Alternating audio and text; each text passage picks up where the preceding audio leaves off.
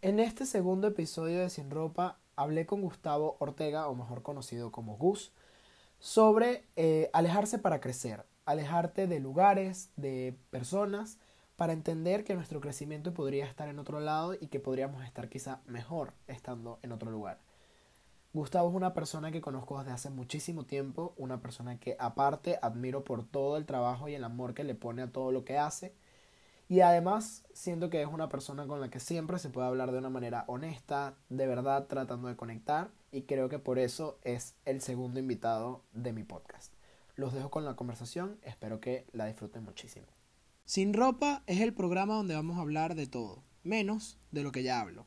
Aquí no importa la ropa y la moda, sino que los invitados se dispongan a desafiar la verdad con preguntas que pocas veces se hacen para mostrarse sin ninguna barrera ante nosotros. Así que prácticamente sin ropa, sin juzgar, sin barreras, sino muchas ganas de conectar y de que nos conozcan a profundidad. Nos importa poco qué hagas, queremos saber quién eres. Este, me pediste que no te dijera cuál iba a ser el tema de hoy. Fue tu petición. Sí. Porque querías llegar aquí tipo sin saber nada, como siempre. Sí, sí, sí, sí. sí. Usual. Ok. Este, bueno, antes de, antes de meternos a eso, ¿Cómo has estado, bro? Ya. Al fin, ya empecé. Ah, Gustavo era de las pocas personas que sabía del proyecto, pues en realidad, antes de sacarlo. Y, coño, ¿cómo has estado? O sea, tenemos tiempo que no hablamos antes de invitarte, pues. En verdad, en verdad estoy muy bien. Estoy, estoy como en la parte más importante de mi vida, creo yo. Coño. Eso, Me encanta que hayas dicho eso empezando este capítulo. Es brutal. no sé dónde salió. Y eso es primicia. O sea, increíble. Okay. Sí, sí. Bueno, para las personas que nos están escuchando, que no están viendo este video, este, Gustavo es el invitado de hoy, Gustavo Ortega. Gus, como lo conocen en la música, este es un amigo, un gran amigo mío, que no tuve la fortuna de haber estudiado en el mismo salón que él, pero estudié con todos sus amigos y me gradué con todos sus amigos y lo pude conocer. Con el tiempo, gracias a Dios, nos pudimos conocer. Y bueno, en realidad creo que es una de las pocas personas que hasta el día de hoy como que trato de mantener una relación luego de que me fui de Venezuela. O sea, como que cada quien sigue por su lado, pero es de las pocas personas que me gusta como que mantener actualizado de mi vida y él de la suya. Pues entonces Estamos ahí, Gustavo está haciendo música desde hace tres años o más, como cuatro, diría yo. Eh, empecé a hacer música desde niño, pero diría que serio desde los últimos cuatro. Okay. Sí, exacto, que ya empezaste a subir tu música a plataformas y Ok. Esa era la introducción. Eh, en fin, para las personas que ya lo conocen, esto va a ser ladilla, pero para las personas que no, creo que es importante el contexto. Pues Gustavo tiene tiempo ya haciendo música es amigo de los Montaner, dijo, Cuando yo vi ese DM, yo dije, ya va, un amigo, estoy como a tres grados de distancia de los Montaner, esto es un éxito. No, no, no, diría que amigo, pero, pero o sea, creo que sí he como que conocido a algunas personas cool. Claro, no, a un gentío, o sea, cuando hicimos el, el en vivo, hicimos un en vivo hace como un año, y se metió Danny Ocean al en vivo. Pues. o sea, yo estaba muriéndome, pues. O sea, eso, fue, eso fue muy random. Demasiado. Sí, este, para Michael fue, estuvo muy, muy cool. Y bueno, aparte de random, que creo que la música te da oportunidades de conocer a mucha gente, pero como ya saben, eso no es lo que vamos a hablar hoy. El tema del día de hoy, Gustavo, es alejarte para crecer. O sea, vamos a hablar sobre, eh, bueno, en realidad esta pregunta, la mayoría de las preguntas que hago en el programa las saco del juego We're Not Really Strangers. Para las personas que no lo sepan, es un juego en Estados Unidos este, que haces preguntas como para conectar más profundamente, pega mucho con el concepto que yo tenía. Y de hecho, gran parte de la inspiración de este podcast son gracias a esas preguntas. En inglés, la traducción sería como que cuando has tenido que outgrow people, places, etcétera, ¿no? Eh, ¿Cuál es la forma usual a la que recurres para crecer, Gustavo? O sea, como que siento que todos en algún momento tenemos como que la necesidad de hacer algo que sabemos que es lo que usualmente nos desenhueca de alguna forma. Mi manera de desenhuecarme usualmente es, o sea, inscribiéndome a algo nuevo. Por ejemplo, eh, como estoy muy en la parte de marketing y relaciones públicas y cosas así, me inscribo en un curso, porque a lo mejor yo siento que estoy aprendiendo algo nuevo, que puedo aprender aparte de gente nueva, etcétera, ¿no? ¿Cuál es la forma a la que recurres tú para crecer, para, para sacar un nuevo Gustavo? Aislarme. es, una, es una respuesta extraña, y no lo digo en el sentido de aislarme como en un cuadro depresivo o algo, sino que mm, literalmente pienso mejor cuando tengo menos ruido en mi cabeza y la mejor manera de hacerlo es encerrarme. O sea, como que y si estoy ahorita en mi, o sea, si, si, estoy en mi casa y últimamente como que estoy notando un patrón de conducta y, de cosas que no me gustan, lo mejor para mí es simplemente como que aislarme de la gente con la que normalmente hablo, pasar unos días aquí, como, o sea, como que, como volver, volver mucho como, como las, a las actividades mías que me, que me llenan de salud y, y, y olvidar lo demás. Por ejemplo, eh, comer mejor, dormir, dormir mis nueve horas a, la noche, eh, literalmente, o sea, como que apagar el teléfono y guardarlo. Esa clase de actividades a mí me ayudan muchísimo a pensar bien. Qué interesante. Qué heavy también porque es como que, o sea, que somos totalmente distintos en ese sentido y siempre lo hemos dicho, ¿no? Como que yo la forma en la que busco mejorar, siempre trato de ser aprendiendo algo nuevo o saliendo. O sea, literal, la manera mía para subir mi autoestima, para salir de mi hoyo, es literal socializando con los demás. Y hay una frase que es como que, o sea, las personas introvertidas les genera energía estar solos. O sea, les da energía eh, precisamente estar con ellos mismos, aislarse, no sé qué. Las personas extrovertidas nos da energía rodearnos de otras cosas, pues, o sea, salir haciendo algo físico o algo así y creo que es 100% real y es como que tu prototipo y mi prototipo de cuando tratamos de buscar energías diferentes. A ti estar con gente te drena. O sea, yo me acuerdo que llegaba un punto que es como que, Mucho. ok, socialicé demasiado, me voy, o sea, ya, no puedo hablar. Literal. Sí. Y sobre todo, sobre todo, periodos de tiempo, o sea, digamos, digamos que salgo este fin de semana y, y salgo viernes y vuelvo a salir el sábado y vuelvo a salir el domingo y después el, el fin de semana que viene. O sea, yo no, yo no sirvo para eso. Yo no, yo, yo no, no, no puedo. Yo, yo, salgo una vez al mes y es como, listo. ya, cumplí mis horas de... Ya. Exacto. De hecho, estaba, tenía un poco de miedo porque Gustavo no me respondía el teléfono y yo dije, nada, este tipo se desapareció, se volvió a fantasmear. Me da risa porque película. En, en, México me da risa porque no usan el término, obviamente fantasmear es demasiado, creo que incluso es como valenciano, creo que ni siquiera es como venezolano. Pero el término fantasmear, aquí obviamente lo toman como la traducción literal de ghosting, de que te estoy, estoy hablando con alguien y de repente, ¿sabes? Me desaparezco y no le dije nunca por qué, tipo cero responsabilidad afectiva. En Venezuela, o sea, en Valencia por lo menos fantasmear es literalmente desaparecerte y ya, pues eres Gasparín, de repente está, de repente no está, y yo dije, nada, Gustavo se fantasmeó. Es un arte, para la gente, para la gente que no lo sabe y que, y que cree que es fácil, fantasmear es un arte, es lo que se aprende a través de los años y, y una habilidad mi hermana es así, a mi hermana le decimos bomba de humo en la casa. O sea, es que, ok, la tipa tiró la bomba de humo, se desapareció. La chica de humo, literal, la canción de. ¿De, de quién es esa canción? Se me olvidó de quién es el, el autor. No te, no, te voy a ser sincero, no tengo ni puta. Ay, no, qué chimbo. Creo que es Emanuel. Esto lo voy a cortar horrible porque es un insulto a la música. este, ¿Cómo te das cuenta, Gustavo, que creciste? O sea, que, que luego de que tomaste esa decisión, ¿cómo te das cuenta que hay una nueva versión tuya gestándose? En la música, en el amor, en todo, en lo que sea. Cuando me... Yo pienso mucho en conceptos. O sea, lo que quiero decir con eso es, a mí desde chiquito, más que, más que la música, más que los sonidos, más que los colores, cosas así, en mi cabeza lo que siempre más me llamaba la atención era la idea, o sea, el concepto de, no sé, no sé ni cómo explicarlo porque es algo tan introspectivo, poder entender algo en mi cabeza, entender el significado de algo, es como lo más bonito para mí, es, raro.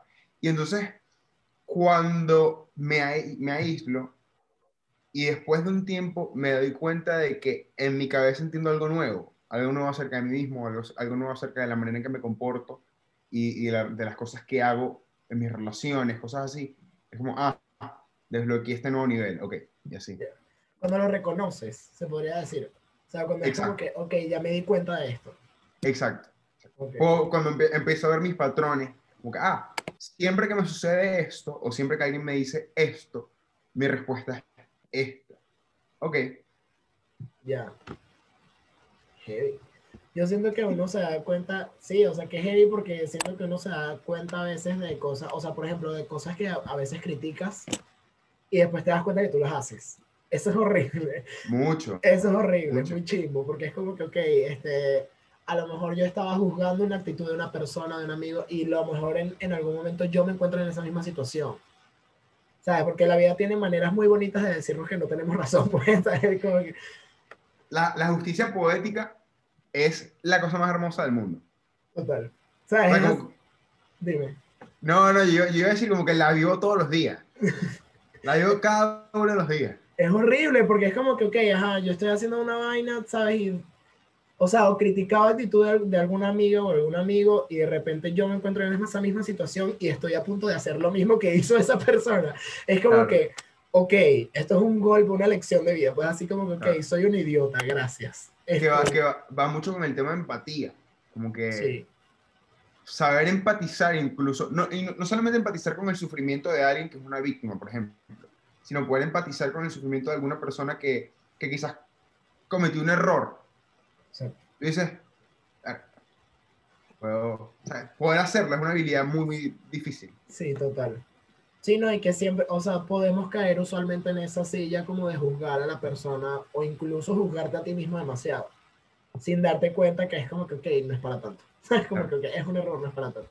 Que ahora que lo mencionas, un claro indicador mío, cuando, cuando me doy cuenta que ya estoy muy cansado y que necesito como que volver a mi base y, y replanear, es cuando me, me empiezo a ser muy duro conmigo mismo.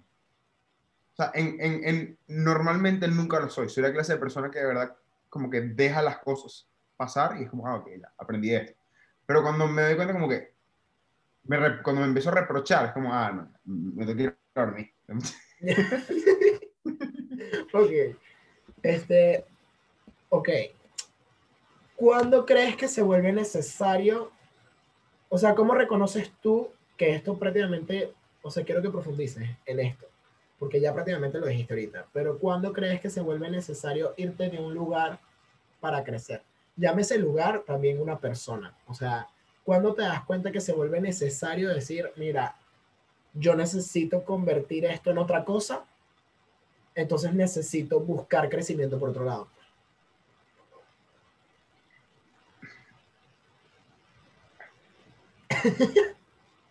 Esto lo voy a poner demasiado en un clip así, tú. Es que en mi, en mi mente es muy obvio, pero, pero quiero, quiero, quiero que tenga sentido, que es... Iba a sonar feo, pero hay un momento en el cual uno, uno mira a la gente, o sea, no solo a la gente, sino uno mira el lugar en el que uno está alrededor y dice, ya, ya, se- ya, se- ya sea porque, porque te dejó de nutrir, ya sea porque, porque, porque como que le empezaste a ver las costuras, pero sí, sí, sí creo que es en ese momento, en el, en el momento en el cual tú empiezas a sentir como, ok, si yo quiero hacer esto, y aquí, y aquí no, no estoy teniendo el espacio para respirar y para hacerlo, creo que es mi momento de, de mover adelante. Ok. Es, es una respuesta medio genérica. Sí, no, no, está bien. Y creo que, o sea, hasta cierto punto, que se me vino a la cabeza el tema de que, por ejemplo, yo los últimos, o sea, los últimos meses que estoy en Venezuela, bueno, ojalá ellos escuchen esto. Quiero creer que nuestros amigos van a escuchar este capítulo porque les interesa vernos hablando paja a ti y a mí, como si no lo han visto en la vida, ¿no? Pero ajá, este, Ujú. me recordó mucho una reunión que teníamos en casa de Lionel, era creo que sí, diciembre o algo así. Lionel es un amigo de nosotros, se graduó conmigo. Tú estás- soltando nombres, estás soltando nombres. Ah, no, pero es si- que no, no, ya va, espérate, espérate, yo no voy a decir nada malo, pues ajá, o sea, estábamos en una reunión en casa de Lionel y me acuerdo que estaba hablando con Adrián, que Adrián, si estás viendo esto, te queremos mucho. Este, estábamos, Adrián, estaba, estaba yo hablando con Adrián y me acuerdo que ya eran como las, no sé, como las 2 de la mañana, una cosa así. Pero ya me acuerdo que todas esas reuniones eran iguales. ¿Me entiendes? Como que era la misma gente, hablar de lo mismo, caer en los mismos chistes en el mismo tema. Y no era un tema de que tú dejaste de querer a esa gente, ¿me entiendes? O sea, yo hoy en día a mis amigos los quiero y los adoro, o sea, porque compartí momentos con ellos increíbles y tal, pero simplemente cada quien evolucionó y cada quien se fue por su lado, pues, o sea, creo que era totalmente lógico que eso iba a pasar en algún momento porque ya cada quien iba a buscar su vida, ¿no? Y me acuerdo que yo le decía a Adrián, o sea, Adrián me decía como que, ¿qué quieres hacer ahorita? Y yo le dije, me quiero ir del país, o sea, yo me necesito ir. ¿sabes? Me quiero ir mañana. Y Adrián, pero, o sea, pero ¿por qué y tal? Aprovecha que estás aquí. O sea, Adrián, tú sabes que aparte es súper, súper como cálido, ¿me entiendes? Y súper agradecido con muchas cosas de las que tenía en ese momento y que yo digo, o sea, creo que en ese momento aprendí mucho de Adrián a darme cuenta que, ok, también tenía que aprovechar a lo mejor el momento de estar con mis amigos, estar con mi familia en ese momento. Pero una parte de mí decía, ya basta, o sea, no puedo seguir viviendo aquí, quiero crecer, quiero saber qué voy a hacer con mi vida, porque aparte yo ni siquiera sabía qué estudiar. Yo tenía muy claro que era psicología y mírame, o sea, terminé haciendo algo ¿sabes? Tiene que ver de, de ciertas maneras, pero crecí y me convertí en una persona totalmente diferente y me acuerdo de la frustración que era estar ahí. Pues.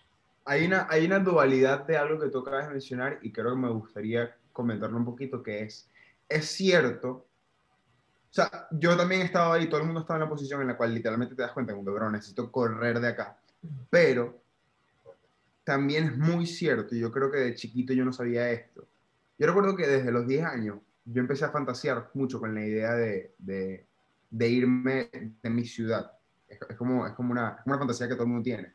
Recuerdo que a los 10 años yo me imaginaba irme del país em, y, como que rehacer mi vida. A los 10 años. A, me, a, medida que fui creciendo me di cuenta que, que yo tenía un patrón donde a veces pensaba que yo estaba cansado de la gente a mi alrededor. Y, y quizás obviamente si hay, si hay cosas de las que uno no está a gusto, siempre va a haber. Pero mientras más fui entendiendo eso, me di cuenta de que yo tenía un problema de que yo nunca estaba, nunca me permitía a mí mismo estar cómodo en un lugar. Que, que va más o menos con la, con la, idea de lo de Adrián, pero es, así como que yo siempre, toda mi vida, buscaba el, el siguiente momento. Y era, era, eso hacía mis relaciones muy superficiales, hacía mis logros muy superficiales, hacía los momentos que vivía, las experiencias muy superficiales. Porque estaba aquí pero mi mente estaba en el, en ¿qué viene después? Exacto. No te permite, yo creo que yo también tengo, en algún momento tú, bueno, no tuve, tengo en muchos sentidos eso todavía, pero creo que lo he mejorado. Como una especie de FOMO, ¿sabes? Como de... Hey, fuerte. Sí, ¿no? Como una especie de FOMO de, de, bueno, FOMO para las personas que nos están escuchando, yo tengo que hacer FOMO para las personas que nos están escuchando, FOMO es Fear of Missing Out, o sea, como el miedo a perderte una nueva experiencia o el miedo a perderte algo nuevo, puede ser una persona, puede ser una fiesta, o sea, puede ser incluso una experiencia, tipo, todos mis amigos se fueron a Margarita, yo no fui Fear of Missing Out, ¿sabes? Quiero ir demasiado a Margarita este, Margarita, una isla en Venezuela, por si acaso. este, Venezuela, un país. sí, exacto.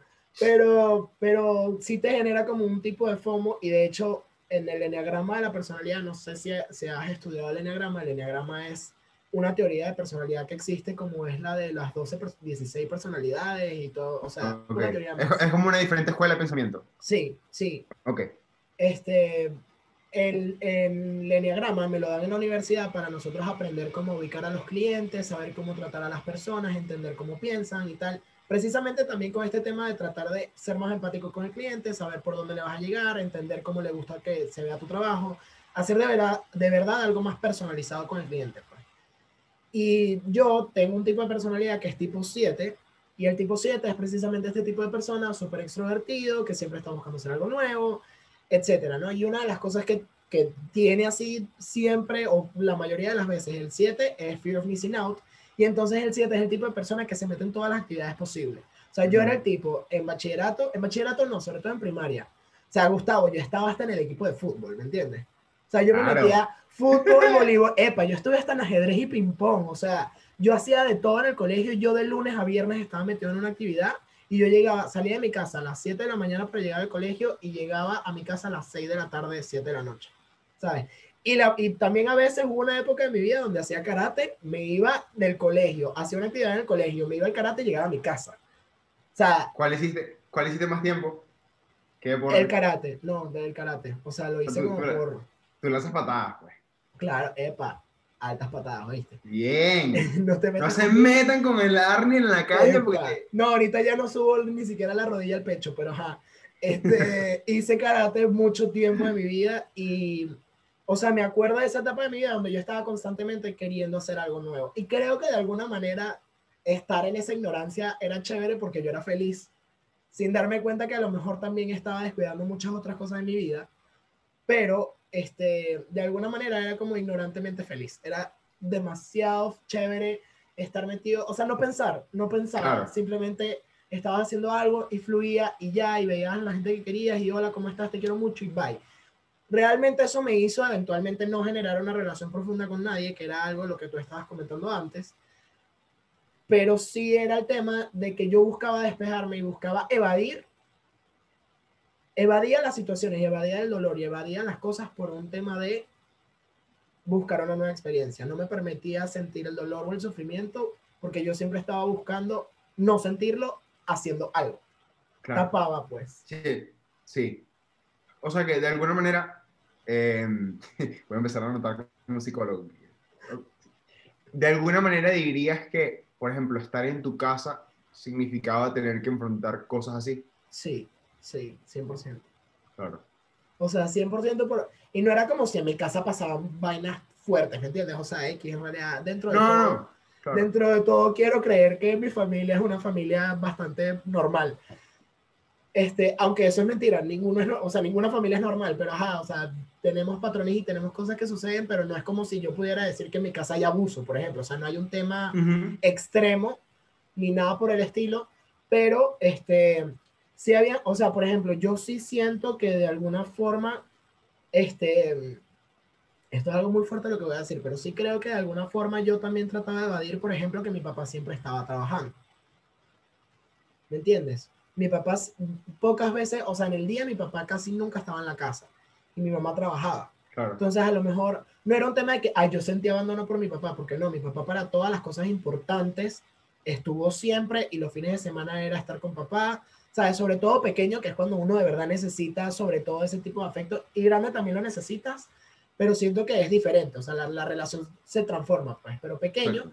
Mi papá los fines de semana, los viernes casi siempre íbamos a casa de mi abuela en la noche y los viernes siempre mi papá llegaba a casa de mi abuela, o sea, no era, nunca fue un papá ausente, ¿me entiendes? Simplemente era un papá que trabajaba, pues. Y a lo mejor yo buscaba, chiquito, simplemente evadir el tema de que mi papá y mi mamá no estaban en la casa o no estaban conmigo porque, bueno, estaban trabajando y, bueno, yo me jactaba de alguna manera de tener estas 35 mil experiencias, ¿me entiendes? Entonces, a lo mejor de alguna forma hizo que eso en gran parte definiera mi personalidad y también sentir que todo el mundo, que nadie está 100% presente. Claro. Me explico, es heavy, o sea, es burda heavy, pero heavy si te pones a requemarlo, ¿me entiendes? Pero tiene, tiene, tiene, mucho sentido, o sea, la respuesta que le da, que le dije tiene más sentido, porque es, si yo voy a una hora, por, decirte, si yo a las 2 de la tarde regreso a mi casa y mi familia no está, me da esta respuesta, o sea, siento esto. La respuesta más lógica que, que, yo puedo hacer para tratar de tapar eso es llegar a una hora, o sea, llenar mi día para llegar a una hora donde cuando vuelva a mi casa no esté, o sea, ya, ya no exista eso que no quiero sentir. Exacto. Es la soledad de, coño, mi papá está trabajando, mi mamá está ocupada haciendo esto, cosas así. Exacto. Tiene mucho sentido es heavy. Y, y sí, o sea, creo que 100% sí caía como en ese tipo de cosas y creo al final también que es precisamente lo que sucedía por el querer irme de Venezuela. ¿Me explico? Era un tema de, ok, no quiero seguir aquí, esta situación me genera estrés, situación país, situación mi papá estuvo lejos mucho tiempo, porque mi papá llegó aquí antes que nosotros, este, y situación mía personal que era ya como el tema de, ok, necesito irme de aquí porque ya no sé qué voy a hacer con mi vida y necesito entender y saber qué voy a hacer con mi vida como si tuviese la vida escrita. Otra cosa súper, otra creencia demasiado tonta que es así como, no, yo voy a decidir lo que voy a hacer con mi vida, jaja, no. o sea... Déjame hacerte una pregunta. Ajá. ¿Sientes que en este momento, o sea, tú sientes que te encontraste por sorpresa con lo que terminaste haciendo y con las cosas que, los proyectos que de aquí en adelante estás empezando? ¿O sientes que siempre supiste desde el fondo de tu cabeza que por aquí iba la cosa?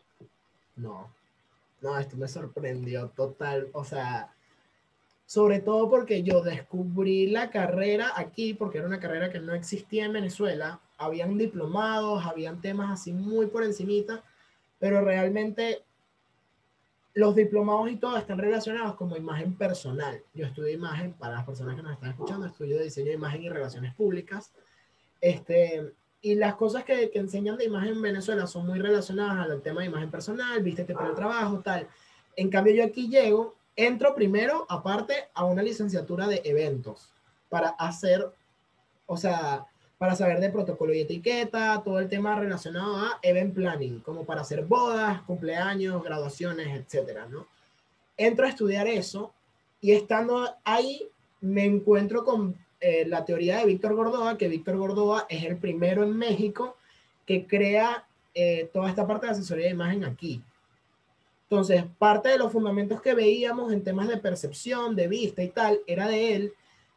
Y él te empieza a hablar en el libro que nos mandan a leer, como de todo el tema de Disney tiene una imagen, este, por eso nos los mandaron a leer, porque era como toda la parte de espacio y de protocolo que el olor te envía un mensaje, la vista te envía algo, etc. Entonces yo empiezo a descubrir un mundo totalmente diferente este, estando ahí. Entonces, claro que Arnaldo se convirtió en una persona totalmente diferente al momento de haber descubierto la carrera que ama, porque de pana yo no me veo estudiando otra cosa.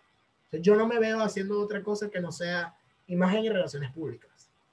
Entonces, me agarró totalmente por sorpresa porque yo me veía Arnaldo siendo psicólogo, coach de vida, a lo mejor dando una conferencia y quizás eso no ha cambiado. O sea, ese... A, lo, Tony Robbins. Sí, total. Y a lo mejor ese, ese meta realmente no ha cambiado. O sea, yo hoy en día me veo como un profesional, a lo mejor con un doctorado, con algo así, pero muy relacionado de la parte A, que a donde quiero llegar es a dar una conferencia, escribir un libro. O sea, esa meta no ha cambiado, cambió la forma.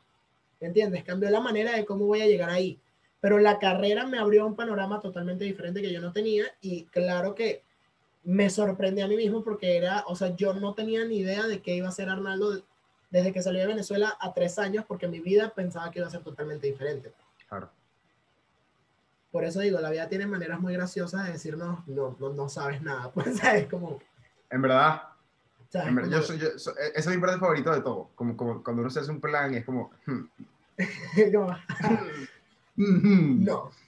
No, sé, este, Rick. Total. Y, ajá, ¿y tú? ¿Tú te veías? O sea, ¿creías que iba por ahí?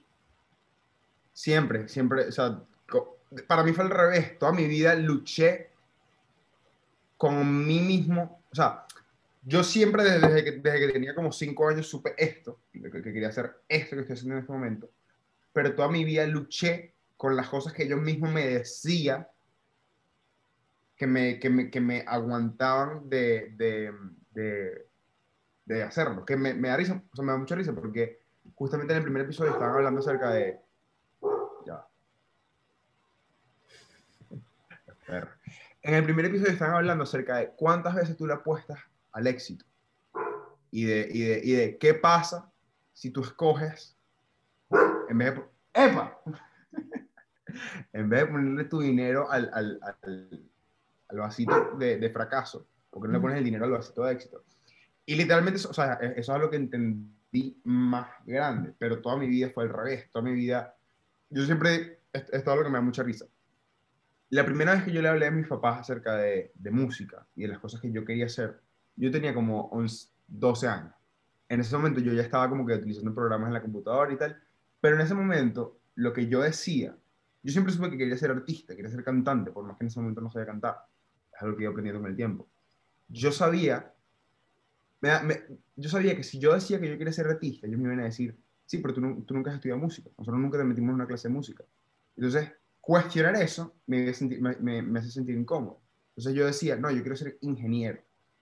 Porque para ser ingeniero musical puedes ir a una escuela, como a la universidad. Entonces, ah, ok, en unos años vas y ahora y, te vamos, o sea, e, era como que sentía que me podían dar la validez de, ah, ok, después que te gradúes vas a la universidad y te puedes convertir, está bien. Con el tiempo dije, ah, no, yo quiero ser productor, para ser productor no en la universidad. Pero, pero, como que, e, e, era como que estaba, estaba haciendo la transición a cada vez más cerca. En los últimos años, antes del 2020, que fue como el, gran año que tuve, que me ayudó muchísimo, yo decía, no, yo quiero ser compositor, porque ya era como que, mira, ya, puedo revelar a la gente que escribo canciones, pero no tenía el valor suficiente para revelarle a la gente que yo tenía mi visión como artista y que, y que, y que no eran canciones por canciones, sino que había una narrativa que yo estaba tratando de empujar. No fue sino hasta el momento en el cual yo empecé a decir, ¿qué haces tú? Ah, no, yo hago música. Sí, ¿qué, qué haces? Soy artista. Del, o sea, del el año en el cual empecé a decir que soy artista, mi vida cambió.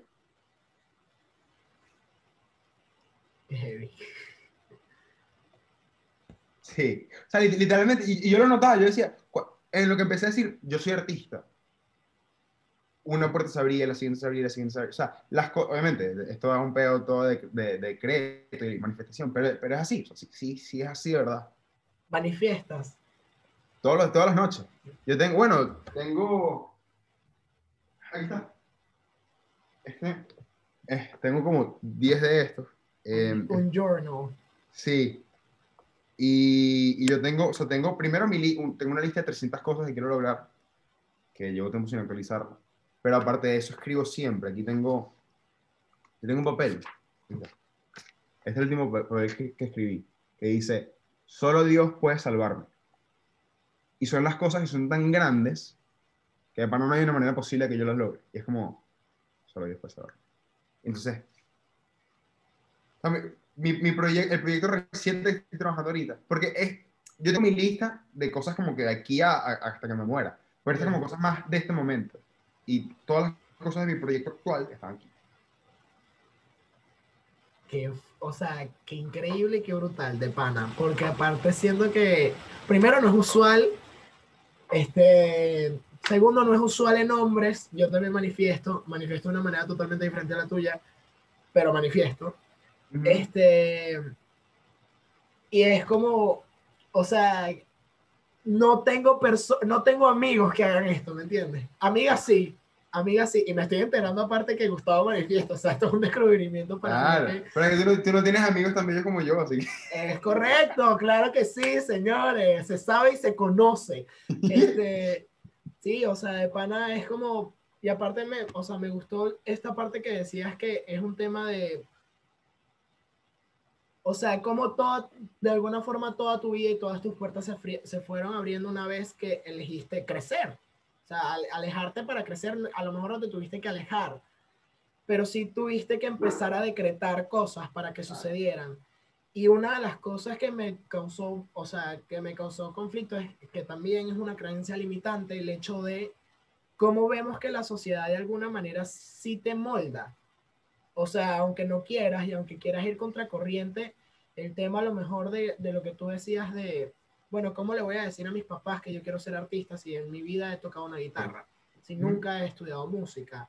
Este, y es burda de heavy porque estamos aparte acostumbrados a ver que una persona que apuesta por una carrera musical es una persona que se va a morir de hambre.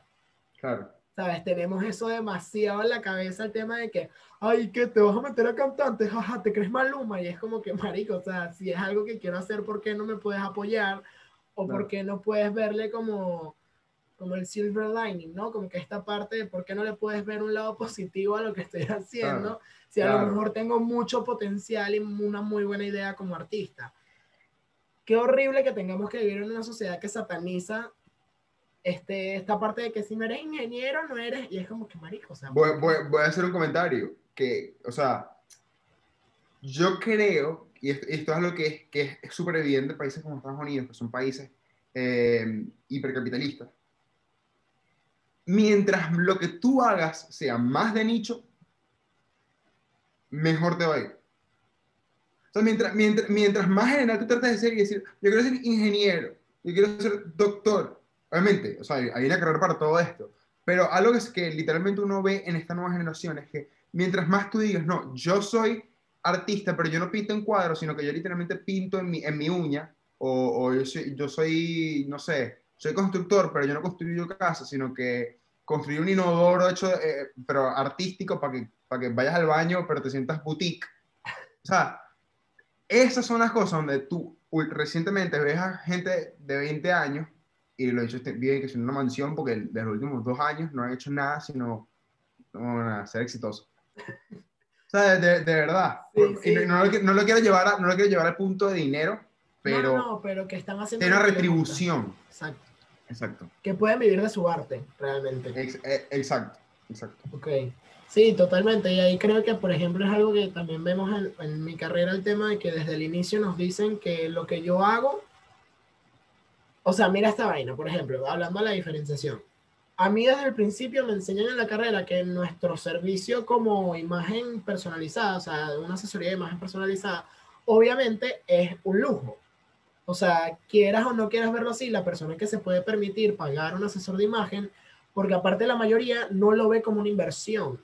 La mayoría lo ve como un lujo, como que, ay, bueno, lo voy a hacer cuando tenga tiempo de que alguien me viste. Es como, realmente, si tú eres una persona que quiere lograr cosas, sobre todo en la parte de la vida laboral, laboral me refiero siendo un artista o siendo un abogado, lo que sea tienes que apostar por tu imagen. O sea, tienes que apostar por transmitir lo que quieres y a dónde quieres llegar en tu vestimenta. Entonces nos hacen este tema mental de que nosotros lo que hacemos es, es un servicio que todo el mundo lo ve como un servicio caro, sobre todo por es un tema que es personalizado y aparte decir que alguien llegó, te arregló el closet, te compró ropa, es fancy. ¿Sabes? Como, ay, que, que nice.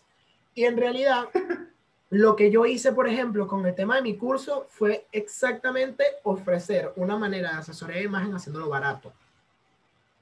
¿Sabes? Ok, no tienes que invertir demasiado, 20, te doy un taller. Exacto. Porque sí sabía que había mucha gente dentro de mis redes sociales, sobre todo, que es por donde ofrezco el taller, había mucha gente en redes sociales pidiéndome el curso, pero yo sabía que era gente como tú y como yo, que, marico, son personas de nuestra edad que a lo mejor no tienen 400, 500 dólares para decir, ah, sí, me voy a hacer una asesoría de imagen.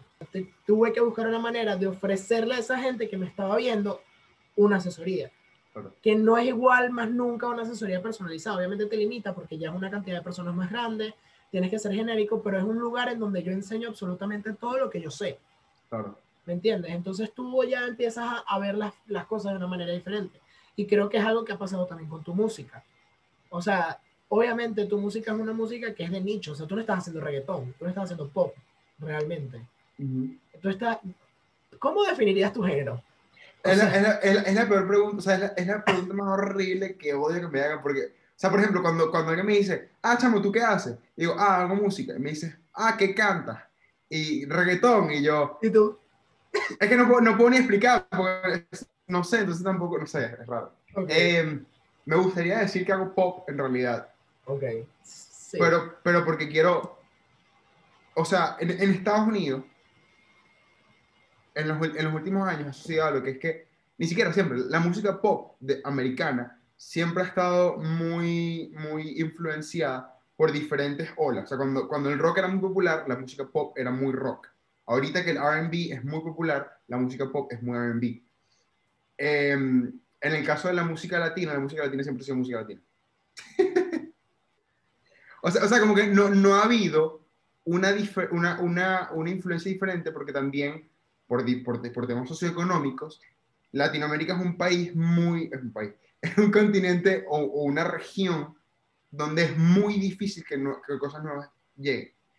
pero por eso es que, por ejemplo, Argentina y México son los países con más influencia externa de, de toda la región y son los países donde hay mejor industria de cine, mejor industria de teatro, mejor industria musical. Entonces, yes, eh, terminé mi rant. Lo que quería decir es, no sabría cómo escribir música, pero te diría que está muy influenciada por cosas externas. Entonces,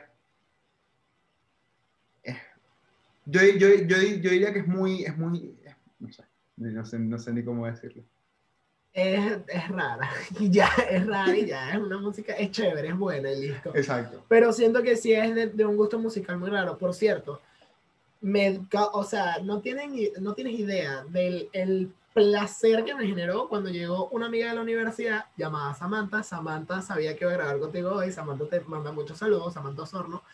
Este, cuando Sam llega a la universidad, ella estudia mi carrera, llega a mi universidad y me dice, escúchate esta canción, es muy buena. Así como que, porque ella y yo nos vivíamos pasando música en la universidad, ¿no? Tenemos gustos muy similares. Entonces, que, hey, escúchate este artista y tal, es muy bueno, me encantan sus canciones y tal. Y cuando veo, Gus.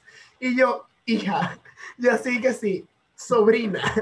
Mira, mami, así que ven, vamos a la escuelita. Este, Pídame la bendición. Y yo sé que tengo el número de Gustavo en mi lista de contactos, o sea, es mi amigo, ¿sabes? Ni, ni siquiera tienes mi número, yo creo que tú eres una de las únicas personas que me... que, que tú tienes un contacto muy directo conmigo. Exacto. O sea, tú y yo tenemos una relación muy plena. Ajá. Yo no tengo, yo no tengo eso con muchas personas. No, es que aparte, porque siento que no es que hablamos todos los días, pues, o sea, Gustavo y yo nos llevamos bien, pero somos el tipo de personas que cuando hablamos es, epa, Claro. llámame, vamos a ponernos al día, nos desaparecemos por otros seis meses, vemos nuestra vida por Instagram y ya, o sea, Es muy, es muy honesto, o sea, es muy transparente, sí, ¿verdad? Sí, o sea, y nadie, o sea, y nadie se molesta porque no nos haya, o sea, por ejemplo, cuando firmaste ahorita el tema con, con, Warner con, Chappell. con Warner Chappell, hablamos como dos semanas después de que eso sucedió para que me contaras, pues, o sea, Exacto. tampoco es como que, ay, pasó hoy, Gustavo, ¿cómo no me vas a haber contado? O sea, en realidad nos da igual, Claro. pues. Pero me, o sea, me dio mucho placer que una persona totalmente desconocida en un país diferente haya llegado y me haya mostrado tu música. Porque fue como que, epa, esto ya no es un juego.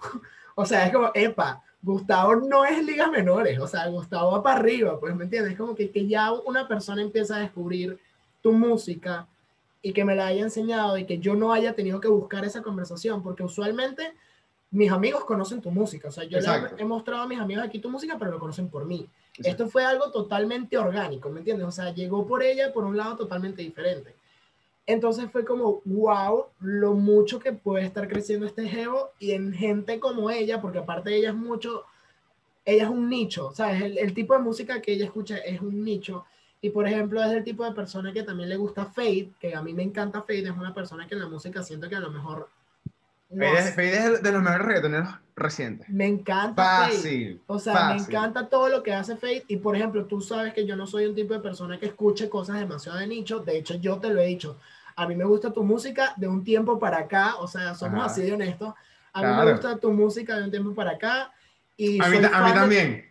Ahí está, o sea, soy fan de tu música de un tiempo para acá y aparte soy consumidor de tu música de un tiempo para acá, pero no soy de escuchar tu tipo de música. O sea, yo, no, yo sé que yo no soy tu mercado. ¿Me explico? Ok, capaz, exacto. sí. ¿Entiendes? O sea, yo sé que a lo mejor orgánicamente, si tú no fueses mi amigo, yo nunca hubiese llegado a tu música. ¿Me explico? Entonces es ahí en donde digo, wow, qué cool lo que está haciendo Gustavo, porque sí está llegando un nicho, sí está llegando una cantidad de personas que van a consumir su música y estoy seguro que lo que va a hacer Gustavo de aquí a dos años, Gustavo ni se lo imagina.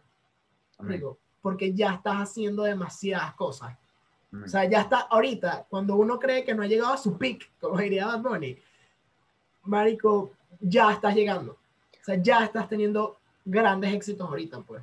que voy a, voy a ir de vuelta. O sea, hubo una conversación en la cual quería entrar, que era la de la gente no se da cuenta del valor que tiene cada dólar que uno pone en sí mismo. Y, y, y mientras no me gusta hablar de esta manera, pero voy a decir algo que es, yo conozco personas que es que es, es- es como que les, les duele demasiado soltar en su proyecto en sus proyectos personales, en sus proyectos de vida, en, to- en todo lo que sea. Oh, Y tú te das cuenta del peso que tienen ellos. Mientras que conozco otras personas, hay una persona en específico que se me viene a la mente, que literal es, o sea, es demasiado soltada. Demasiado soltada. Es, hay que hacer esto, se, hace. Necesito invertir en esto, lo hago. Y literalmente he visto, el, crecimiento que tenía es inmenso. Y es algo que yo, literalmente estoy tratando de modelar en este proyecto nuevo que estoy haciendo. Que es que o sea, la cantidad de personas que, estoy trayendo al, proyecto entero que va a salir este año, y cada uno un experto en su arte. Cuando, o sea, en las noches duermo y digo, no es que no hay manera que falle, o no es que esto me va a salir perfecto, pero si antes lo hice con pocos recursos y mucho corazón, imagínate, imagínate lo que puedo hacer con más recursos y aún más corazón. qué fuerte. Sí. Es demasiado así, porque aparte si no, o sea, es algo que también estábamos hablando en el capítulo anterior, es el tema de, o sea, si no apuestas tú por ti, ¿quién lo va a hacer? O sea, Na- nadie, nadie va a llegar y que, hola, te tengo un millón de dólares por respirar, o sea, como que, dude, ¿sabes? Pero voy, voy, voy con otro, voy con otro medio rant, que es, nunca, es- esto o sea, lo, lo voy a perfilar en, la- en la música. Hay muchas personas que quieren ser artistas y lo que hacen es que empiezan a entrar a sesiones como compositores y escriben canciones, escriben canciones para otras personas y, y escriben, escriben, escriben. Porque lo- el- la lógica que ellos tienen es que si yo escribo una canción que se hace muy grande, eventualmente yo mismo voy a poder convertirme en un artista. O sea, alguien me va a, dar los, me va a ayudar y me va a dar los recursos necesarios para yo ser artista. O, y eso tú lo puedes llevar a cualquier ámbito del mundo. Si tú quieres ser, si tú quieres ser resistente, sé resistente. Pero si tú quieres ser el diseñador, no seas asistente. Sé diseñador de uno. Sé diseñador aunque, nadie te deje diseñar. O sea, la, la, gente, hay una cultura de tienes que meter tu pie primero y después entrar. Bro, o sea, no, no, no, ni metas el pie, ve, o sea, vete para tu propio lado y hazlo allá. En algún momento te van a invitar. Vas a ser muy bueno en lo que haces, te van a invitar. Total. Eh, es como. sí, o sea, no, no, metas tu pie por la puerta, métete por la ventana, ¿vale? bro, bro, haz una casa al lado y te vas comiendo el territorio y ya. Sí, eh, sea un, un, invasor. Este, Este, bueno, en Venezuela le va muy bien a la gente que invade, por ejemplo. Expropia esa mierda. Expropia esa mierda. Este, sí, totalmente. Y sobre todo creo que es algo también que, que, me, que me sucede a mí. O sea, el tema de que no, es que tú no puedes empezar a trabajar hasta que tengas el título de asesor de imagen. Marico, yo estoy trabajando de asesor de imagen desde hace dos años, pues. Ah. Y no me he graduado. Sea, eso no meter, pues. Esa, el conocimiento lo tengo y gracias a Dios he tenido burda de reconocimiento en el gremio, pues sobre todo aquí en, en, en Veracruz. Gus, ¿crees que en algún momento has herido a alguien cuando tuviste que alejarte para crecer?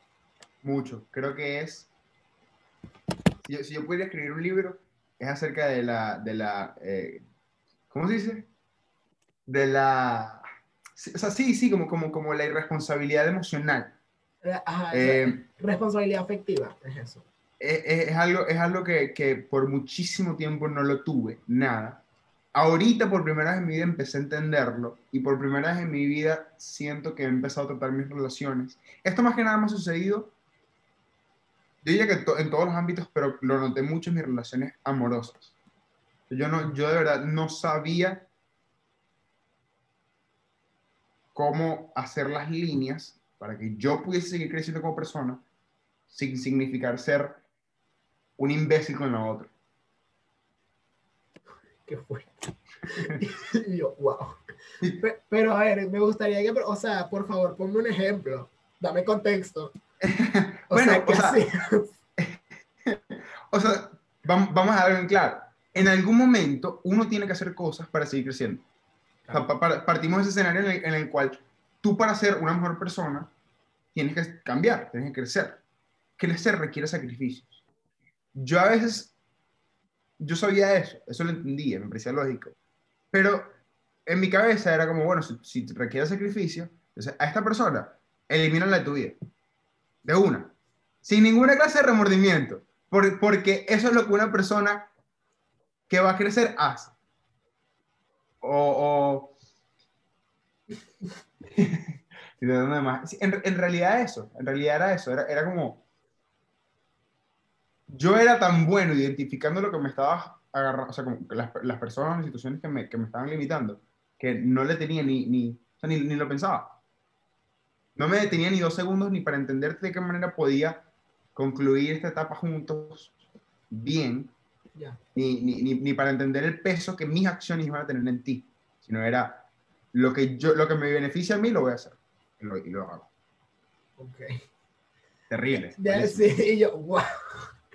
Y yo, un narciso entre nosotros.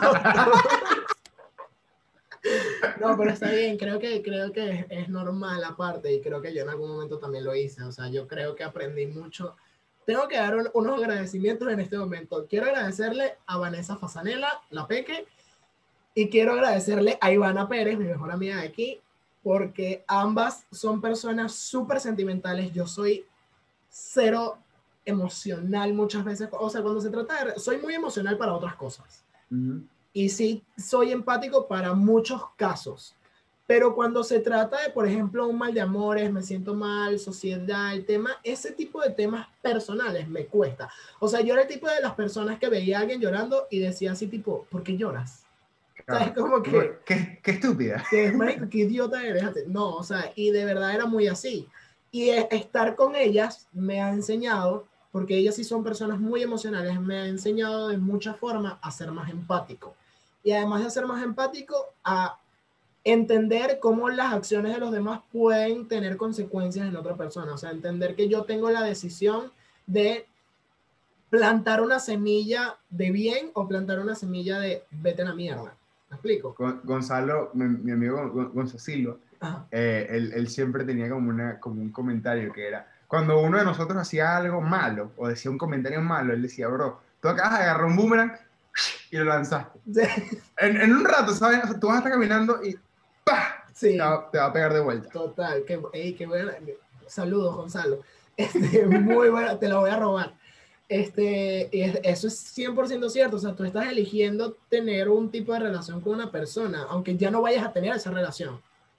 O sea, qué chimbo a ver a lo mejor tener que herir a alguien para que esa persona se alejara, que creo que a veces también pasa, porque hay gente que no lo entiende.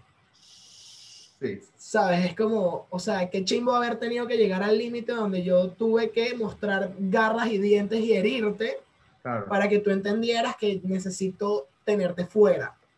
Cuando te lo dije de, otras mil maneras, ¿no? Claro. Pero igual estás eligiendo en ese momento en el que sacas las garras, en el que heriste a esa persona, estás decidiendo cómo va a ser esa relación de ahora en adelante. Y que el día de mañana, porque el mundo da muchas vueltas, tú necesites hablar con esa persona de cualquier manera, porque esto, esta frase la suelen ver mucho en la parte interesada de que, ay, cuando necesite algo de ti, sabes, como que necesitar algo de ti puede ser, estoy en otro país, se me murió mi abuelo y tú eres la única persona que está en el país en donde estoy. Qué chimbo que la relación haya tenido que estar así, cuando yo en realidad a lo mejor me hubiese gustado tener tu compañía y tener tu comprensión y tener tu cariño, ¿entiendes? hay que aprender, o sea, yo, yo, yo tengo un, un, término para esto que no es eso, pero la gente no sabe jugar política. En, en el sentido de, obviamente, no, no, es un tema de intereses de, de superficial y siempre proteger nuestros intereses, y yo solamente te utilizo, pero todas las relaciones están basadas en un interés mutuo. O sea, hay algo que yo tengo que tú quieres y algo que tú tienes que, que yo quiero. Y hay gente que no, que no sabe, no sabe balancear sus acciones y, y, las cosas que uno da a base de eso. y no lo digo, de nuevo, no lo digo desde un punto de vista superficial, no. pero es, tú, tú no, tú, tú, esto me lo enseñaron, me lo han enseñado muchas personas en mi vida. Tú siempre tienes que tratar de terminar las cosas bien. Total. Porque tú no, tú no sabes cuándo vas a tener que... O sea, siempre te, la vida te va, te va a mandar a volver a los lugares donde tú cometiste un error y te, y te, lo, y te lo va a, a enseñar. Sí. Y te va a seguir mostrando ese error hasta que lo aprendas. O sea, ¿sabes? Hasta que, hasta que en serio entiendas que lo que estabas haciendo estaba mal, pues. ¿Tú dirías, tú dirías que, que, todas tus relaciones, en, en, ambos, en ambos sentidos, en, en todos los sentidos posibles, eh, dirías que han terminado bien? O sea, dirías que puedes volver a esas personas y decir, hola, ¿cómo, cómo estás? Y tener una conversación casual con ellas. A nivel amoroso, sí. Y a nivel de amigos, creo que hay varios que no. o sea, creo que hay muchas personas que alejé chimbo, ¿me entiendes? Y que a lo mejor tuve un problema o que a lo mejor encasillé en un lugar donde a lo mejor esa persona ya no está. O sea, encasillé me refiero a que, Cierto. por ejemplo, este, bueno, esto sí lo voy a decir sin pelos en la lengua, ¿vale? este, yo me alejé. Todos ustedes son misóginos. No, no, no, por eso, no por eso. Pero sí me alejé por muchas actitudes, aparte de misoginia y machismo. Este, sí me alejé mucho de nuestros amigos este, en Venezuela. Bueno, no en Venezuela, que, que, que estudiaron conmigo en Venezuela, que ya están en otras partes del mundo. Sí me alejé mucho porque creo que tenían creencias que yo ya no compartía y valores que yo ya no compartía pero yo no puedo seguir creyendo o no puedo dar por hecho, porque a lo mejor sí lo están, pero yo no puedo dar por hecho que ellos son las mismas personas que eran hace tres años. Cuando yo me alejé. Eso, a eso, a eso yo cuando decía, uno, uno a veces no se da cuenta, pero quien cometió un error necesita tanta empatía como quien, quien sufrió ese error. Claro. Por eso, al, al, final de cuentas, yo he cometido, o sea, yo, yo, yo, lo puedo decir, yo he hecho cosas de las cuales no estoy nada orgulloso y de pana yo no soy esa persona yo, yo no soy esa persona. Claro, es que incluso estas personas que, o sea, este grupo de amigos que estoy nombrando, este, no pueden decir hoy en día que me conocen porque yo realmente no soy la misma persona que era hace, o sea, si no has hablado conmigo en estos tres años, tú no me conoces, soy una persona totalmente diferente, pues. Y por mucho que me veas en Instagram y tal, Instagram es una fracción muy pequeña de lo que ha sido mi vida en México, ¿me entiendes? Entonces, creo que el beneficio de la duda lo tenemos que tener las dos partes, ¿me explico? Porque tendemos precisamente a encasillar a esas personas en un lugar y alejarme por eso. O sea, y a lo mejor ya no es así, a lo mejor esa persona ya aprendió la lección y evolucionó y está a lo mejor en el mismo, está mejor, está probablemente en una, en una cuestión de vida muy parecida a la mía, yo no lo sé, y que a lo mejor nos podríamos ayudar, o sea, es chimbo tener que que haberse alejado tanto de un lugar, cuando a lo mejor esas personas igual, y lo digo con, o sea, lo digo con todo el amor del mundo, yo a ellos los vuelvo a ver y les, o sea, los voy a abrazar y me va a encantar pasar tiempo con ellos y porque, o sea, formaron parte de, o sea, formaron parte de un momento muy bonito en mi vida, porque para mí, en ese momento, ellos, o sea, conocer a gente en un colegio nuevo fue abrir mi visión de la vida y ver que sí se podía tener amistad. O sea, a mí me enseñaron amistad toda mi vida mujeres. Y hasta el día de hoy son las que mantengo. Era Vanessa, era Alejandra, Luisana, Oriana. O sea, mis amigas del, del otro colegio en el que estudié, hasta el día de hoy son mis amigas, pero yo nunca, o sea, tuve una buena conexión con hombres. No que nunca los tuve, porque también tengo, bueno, tengo a José Alonso y tengo a Eric del otro colegio, pero sería mentira decirte que todos los chamos con los que yo crecí este, terminaron siendo mis amigos y yo estaba buscando precisamente un grupo social así como el que yo encontré, o sea... Voy, voy a hacer un comentario. La gente con la que tú y yo crecimos, y yo, y yo, lo puedo decir porque los conozco desde que éramos literalmente bebés, hay algo muy bonito que ellos no se dan cuenta. Fue una relación muy, ¿cómo se dice esto? Homoerótica. Bastante, bastante. O sea, ellos, no se dan cuenta. Pero, pero nosotros teníamos conductas, teníamos conductas, comportamientos con el uno y con el otro que eran extremadamente no, ¿cómo se, o sea, no hay una palabra en español, pero eran, muy queer. O sea, ah, nosotros competíamos de manera, nos llamamos, éramos cariñosos de ciertas maneras que, en, en las cuales no nos damos cuenta, pero definitivamente cruzaba la línea de machismo con la que ellos a veces se regían a sí mismos sin darse cuenta. Eh, ey, total. yo, mis amigos, yo en estos días lo, lo estaba diciendo, me, me, di cuenta, yo no soy, esto, obviamente viene por temas de mi papá. Mi papá es una persona muy cariñosa, efectivamente. Sea, como, como, que, como que te ves, te abrazas, te... Mi mamá no tanto. Mi mamá me enseñó, la manera en que mi mamá expresa el amor es a través de, sus, de las acciones como de, como de, como de afirmación. O sea, mi, mi mamá agarra el peso y se lo tira a la espalda y agarrarle el peso y tirarse la espalda para ella es, yo te amo. Entonces, cuando me he dado cuenta que en mis relaciones con mujeres, yo no soy nada afectivo, tengo muchísimos problemas siendo afectivo, cariñoso, pero soy muy de, este peso yo, yo te lo quito, o sea, como, que, tranquila, yo te ayudo aquí. Con mis amigos hombres, y esto me pasa demasiado con los amigos con los que me quería, les doy besos, literalmente los saludo y los beso en el cachete, los agarro, los abrazo, ¿sabes? Hay, un tema demasiado interesante, pues. Sí, no, es 100% real y creo que, por ejemplo, esto creo que lo dije, ah, bueno, lo dije en un envío con David, este, que era el tema de que es una relación muy extraña entre hombres porque usualmente las relaciones no son así. O sea, por ejemplo, yo aquí con mi ex jefe, que lo conocí en la universidad, él era una persona que prácticamente X me enseñó, es mi mentor, literal. Marcos, si estás escuchando esto, te quiero mucho. Este, pero me, encanta, la palabra mentor. sí, él, fue mi, él fue mi guía, pues en todo, en todo lo que aprendí en cuanto a marketing y toda esta parte. Él, él me enseñó muchas cosas que yo necesitaba. Esto, no me acuerdo quién lo dice, pero era el tema de, ah, eh, tuve que cortar camino. Y creo que la mejor manera para cortar camino es conociendo a una persona que te filtre toda esa información. Y yo tenía toda esta información en mi cabeza y él fue quien me ayudó a cortar ese camino. O sea, él me enseñó todo lo que sabía de una manera muy empática y muy, ¿sabes? Dadivoso de alguna manera, no sé cómo decirlo, pero muy chill, pues ahí te va, pues, ¿sabes? Y me empezó a, enseñar una cantidad de vainas muy grandes. Y X, obviamente, por temas de la vida, me hice muy amigo de él y de su esposa, o sea, que hasta el día de hoy son parte de, personas que yo considero familia aquí y son familia por decisión, ¿entiendes? Este, y una de las cosas que me dice Marco es como que yo tengo una relación contigo muy diferente a la que tengo con todos los demás hombres en mi vida yo a ti te digo te amo, yo a ti te digo te quiero, yo a ti te doy un abrazo, un beso y yo sé que no hay problema, ¿me entiendes? Claro. Pero generalmente yo nunca tuve un amigo con el que yo pudiera convivir de esa manera. Claro. Y es, o sea, lo estoy nombrando porque es algo que tú y yo sí tuvimos. Claro. Yo una, vez, yo una vez tuve una experiencia que me da mucha risa porque lo recuerdo y em, Gonzalo y yo una vez fuimos a ver a, a, a Daniel Caesar. De nuevo, Gonzalo Silva. Si me, si me conocen música, probablemente conocen a Gonzalo Silva. Es el compositor más talentoso que conozco en mi vida. Em, fuimos a ver a Daniel Caesar aquí en Miami. Y mm, Daniel Caesar estaba cantando, creo que era Blessed o We Found Love, una de esas dos canciones. y yo recuerdo que él está aquí. Eh, y yo, estoy como tan. Tuve, un momento muy bonito porque, como que no sé, la canción significaba mucho para mí. Y yo agarré a Gonzalo y le di un beso en el cachete. Como queriendo decir. Porque, porque es una de las personas con la que empecé a hacer música y lo dejamos atravesados demasiado y hemos crecido mucho en, en, ese ámbito juntos. Entonces, para mí, ese momento fue como, bro, te quiero, ¿sabes? Este momento tiene una conexión para ti, para mí. Y recuerdo que me volteé eh, una chama a mi izquierda, y, estoy seguro que eso me quedó como que... y yo...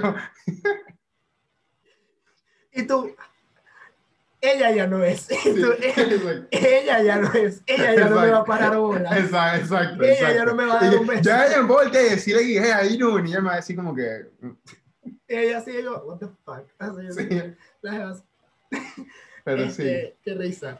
Pero sí, o sea, y no es algo, no, o sea, no es algo que se pueda llevar de manera normal, pues, ¿me entiendes? Y, y es, es, algo totalmente cierto, es algo que con ellos sí tuvimos, pues. Pero bueno, Gustavo, ya terminando, ¿me podrías decir un prototipo de persona que para ti te estanque? Son un tipo de persona que tú hoy en día con la que no estarías. La, las personas que siempre... Hay, perso hay, hay personas que buscan soluciones en problemas y hay personas que buscan problemas en soluciones. Las personas que buscan problemas en soluciones me sacan la piedra. Okay. Porque es que, o sea, esto, esto no, no, lo, no lo critico porque yo fui esa persona en algún momento, pero hay que aprender a vivir día a día. Uh -huh. Y si tú no tienes la respuesta hoy, algo que sucedió, que sucedió hoy dará para algo mejor mañana y así. Pero, o sea, hay, hay personas que, que, que, que que, que, se consumen mucho a base de sus problemas y de las cosas que no tienen, y eso no, no puedo, porque me recuerda a alguna persona que en un fui. Claro. Sí, y bueno, precisamente cumple con el tema de que, o sea, la ley del espejo, ¿no? Como todo lo que yo a mí no me gustaba de la otra persona lo tenía yo, Exacto. hasta que lo... Exacto. Eh, para las personas que estén escuchando, hasta que lo hago presente, ¿no? hasta, que, hasta que me doy cuenta de que lo que hice estaba mal, a lo mejor creo que para mí una persona, o sea, la definición de una persona que me estanque es una persona que simplemente no cree en lo que estoy haciendo. En lo que tú estás haciendo. Sí. O sea, si yo estoy en mi proyecto y tú de alguna forma de verdad no ves en mi proyecto lo que yo veo, me estás estancando. Claro. Esto puede servir para todo, o sea, lo digo en, en todo sentido, pues este, laboral, amistad, lo que sea. Por ejemplo, no me gusta juntarme con la gente que sola, o sea, con una persona que yo no puedo tener este tipo de conversación como lo estoy teniendo contigo, siento que ya son personas que ya no me aportan. ¿Me explico? Y sí, obviamente uno tiene conocidos y tiene amigos con los que, bueno, ok, tú pasas un rato y puedes pasar un rato claro. chévere sin necesidad de llegar a ese tipo de cosas. Pero el tipo de gente que está ahora todo el día como que pendiente de una rumba en fin de semana, este, pendiente solamente de, de bebé y festejar y tal. Y tú sabes que yo soy una persona que eso a mí me encanta. Hay que trabajar. Pero sí, o sea, la vida no es solamente eso y la vida no es solamente rumba y, y, ¿sabes? Música y vaina, o sea, qué chévere. Y siento que hay momentos para todo. Pero, ¿sabes? Hay gente que solamente te busca para ese tipo de cosas y que no se toma en serio, o sea, por el hecho. Miren, no voy a poder ir a un lugar porque, este, o sea, no voy a poder ir a un lugar porque tengo algo de mi trabajo, tengo algo de mi proyecto. Uh -huh. Y se empieza a meter contigo porque lo haces. Claro. Es como que, ok, yo entiendo que tú quieres que yo esté contigo, yo entiendo que la reacción es por un tema de que quieres compartir un momento conmigo. Claro. Pero también comprende que al hacer ese tipo de reacciones, lo que estás haciendo es que me den más ganas de no estar contigo, ¿me entiendes? Claro. Porque es un uh -huh. tema de que tú no estás teniendo visión y no me estás apoyando en algo que a lo mejor yo sí estoy queriendo, ¿me entiendes? Claro. Y tampoco ese, ese, ese es el verdadero amor. Claro. O sea, y Para mí ese es el verdadero amor. Y siento que es cuando te vas al extremo, cuando se vuelve malo, ¿sabes? Como que, ah, bueno, yo nunca voy a ver a Gustavo porque es que siempre estoy trabajando. Ok, creo que hay momentos para todo, precisamente. Claro. Pero yo soy muy dado con mis amigos, soy muy dado con mis amistades. Soy el tipo de persona que usualmente para salir suele decir que sí. El peor es que, bueno, estoy a pata. O sea, A ti, a ti- a ti- a ti te encanta, yo, yo sí lo voy a decir, lo estaba pensando Claro. estos días. A ti te encanta una bailadera. Claro, o sea, a mí me fascina una rumba, no tiene, o sea, yo soy dos pedidas, yo soy dos pedidas, me lo dices una, la primera te digo que no, la segunda te digo que sí, o sea, ya, sin tanto peo, X, está bien. Pero, este, es muy raro cuando yo pongo ese límite, y cuando que, o sea, muy raro que ponga ese límite de trabajo por sobre otra cosa, y que cuando lo ponga me lo reproches, es como que, ¿sabes? Que más quieres a mí, o sea, no puede ser, pues, ¿me entiendes? Y ahí es donde no me gusta estar. Yo te quería hacer una pregunta hace un rato que se me pasó y te la quiero hacer en este momento. Creo que te, creo que te la hice en algún momento, pero la vuelvo a hacer para... ¿En algún momento no te llegó a herir cuando ya tú habías identificado, habías entendido quién eras tú como persona y quién, y eras tú con respecto a, tus, a tus como, ¿cómo se puede decir? Como, a tus gustos. ¿No hubo algún momento en el cual te hirió ver a personas a tu alrededor, por la sociedad misógina en la, en la que crecimos todos, eh, ¿no te da dolor eso? O sea, como, que se- sentirte como, como, como una sombra en la esquina del cuarto donde tú... Sí. 100%. Y creo que me hirió en un, o sea, desde un punto de vista donde eh, era un tema donde sentía que a lo mejor yo no podía ser yo mismo, ni expresar tampoco un tema de, o sea, a ver, ni expresar un tema de lo que sea que yo quiera hacer con mi vida. ¿Me explico? O sea, en todo sentido, laboral, este, todo lo que sea, porque por ejemplo, sentirme presionado, por ejemplo, por un tema de que yo no podía conversar o decir que yo estaba leyendo un libro, eso a mí me sí. Arnaldo, ¿sabes? No sé qué vaina, ¿sabes? Es como que maricos, pero si a mí me gusta leer, ¿sabes? O sea, ¿me entiendes? O porque yo no puedo comunicar que a mí me gusta Taylor Swift y los Jonas Brothers, ¿sabes? O sea, ¿cuál es el peo, vale? ¿Me entiendes? ¿Qué, qué, qué pensaste del nuevo release de, de Olivia Rodrigo? No lo he ¿Has escuchado. escuchado? No, no lo he Bueno, escuchado. A fan número uno de Olivia Rodrigo. Ey, es muy buena, a mí me gusta mucho la música de Olivia Rodrigo. O sea, me gustó. Sí, no, me, me- las, bueno, las dos canciones que se han vuelto virales en TikTok, porque sabes que yo no profundizo en ese tipo de cosas, pero ajá. Este, me ha gustado, mándame la nueva y la voy a escuchar. Sí, va. Este, pero, ¿sabes? Son ese tipo de, de, de cosas que yo creo que en algún momento, claro que sí, porque aparte estamos acostumbrados que, a que no poder, o sea, el hecho de que tú, digas que tú digas hoy en día que manifiestas, eso estoy seguro que lo satanizaría. Claro. ¿Me entiendes?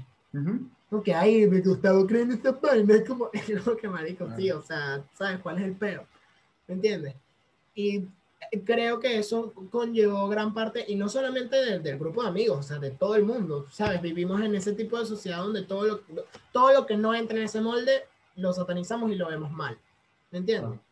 Y a lo mejor, por ejemplo, el hecho de que yo, eh, antes de conocernos a todos ellos, el hecho de que yo hiciera karate, ¡ay, no, no, que es como que marico, sí. sea, patada ahí, pues. Ajá, es como que, bro, Venga, sí, sabes, como que, qué mundo, ¿me entiendes?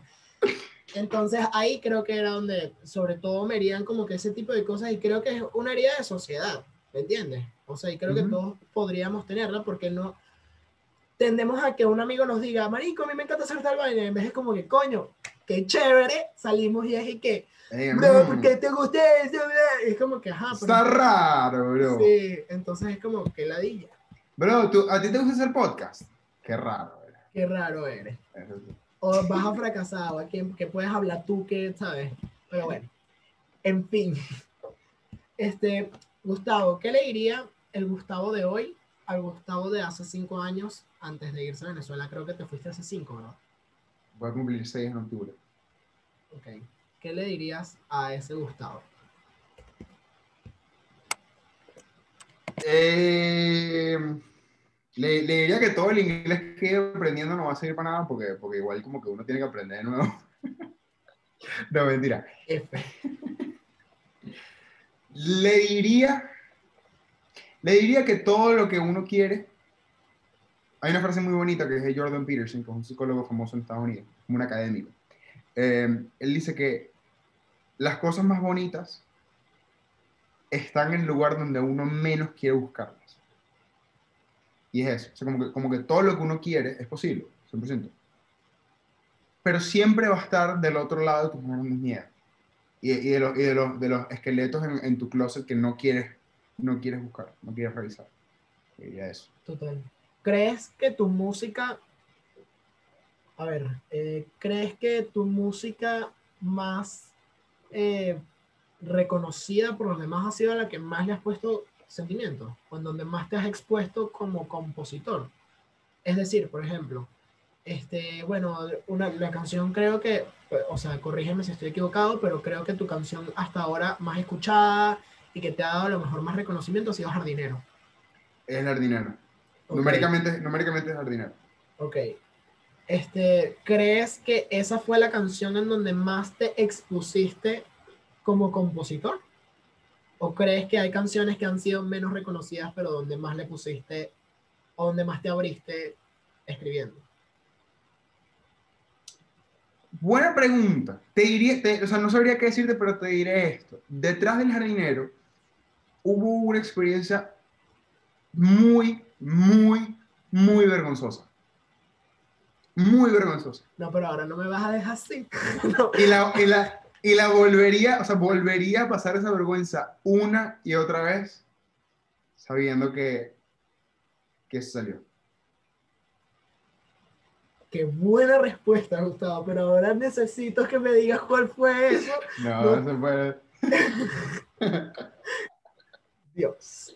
Yo solo voy a decir una cosa. Ajá. No se, no se pongan a stalkear a, a, su... A su... no, vayan, no, no, se pongan a ver lo que esas personas le dan al like en, en Twitter. Ay, Dios. Bueno, espero que en algún momento estés preparado para contar esta historia al mundo, porque estoy seguro que te la van a preguntar en algún momento de tu vida. Este, y, que esto hay, hay, y que haya pasado suficiente tiempo para tú no tener que contar esto literal y que te duela. Pero está bien. Me parece una muy buena respuesta igual el hecho de que, sabes, que igual te lanzarías a hacer la vaina otra vez sabiendo que Jardinero fue un éxito. Este, ¿Cuál es tu canción entonces hasta ahora a la que más le has puesto, donde más te has abierto? Expuesto? Una luz, una luz fue una canción que me tardó seis meses de escribir.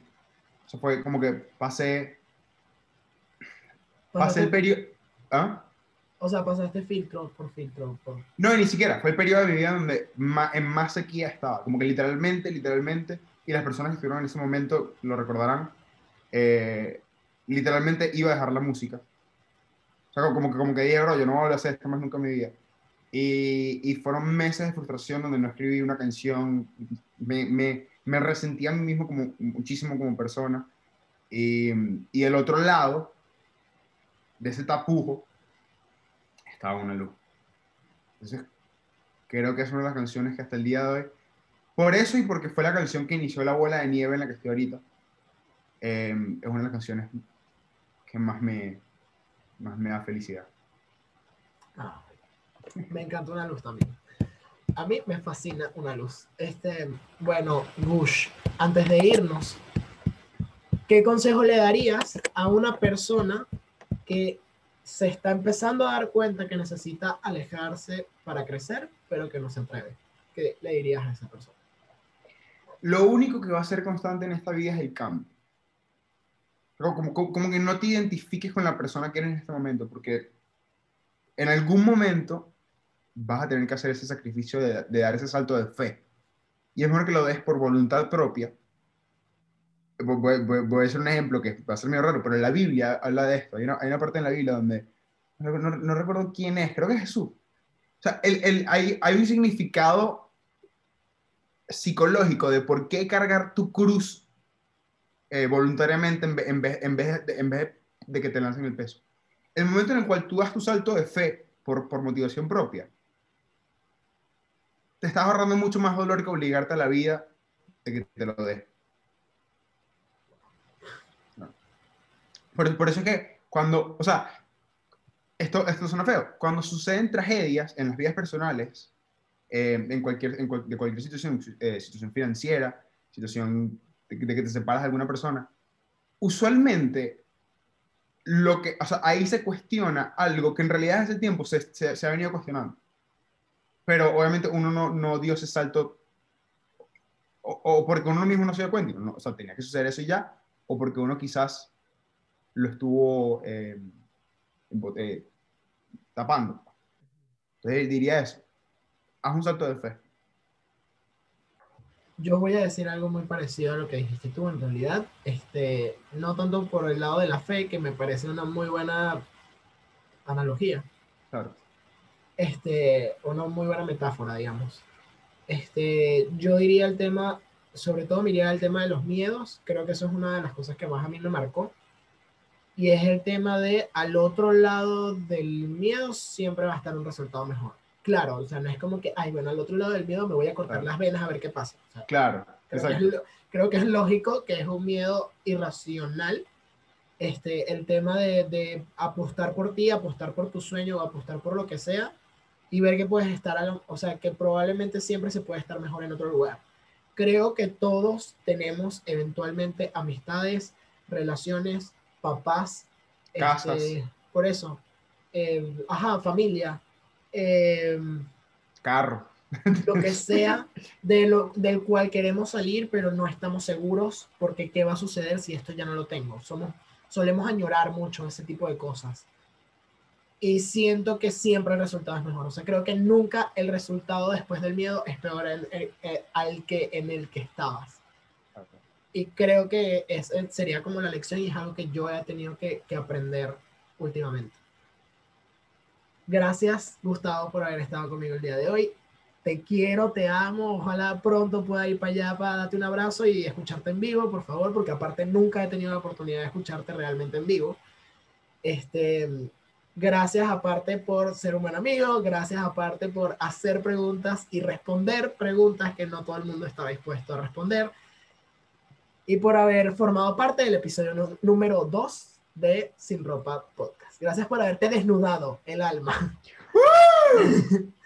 este, te quiero mucho y bueno, no sé si quieres decir algo antes de irte. Eh, que te amo. Eh, si- siempre, siempre he querido estar en un podcast y este es el primero. Eh, me, me tiene súper feliz. Eh, soy muy fan tuyo. Te amo. O sea, te- hay una admiración mutua y yo lo estoy viendo ahorita. Yo te stalkeo. Yo siempre estoy pendiente de todo lo que sube y, y ver cada vez cómo sigues escalando. A mí me da demasiada alegría.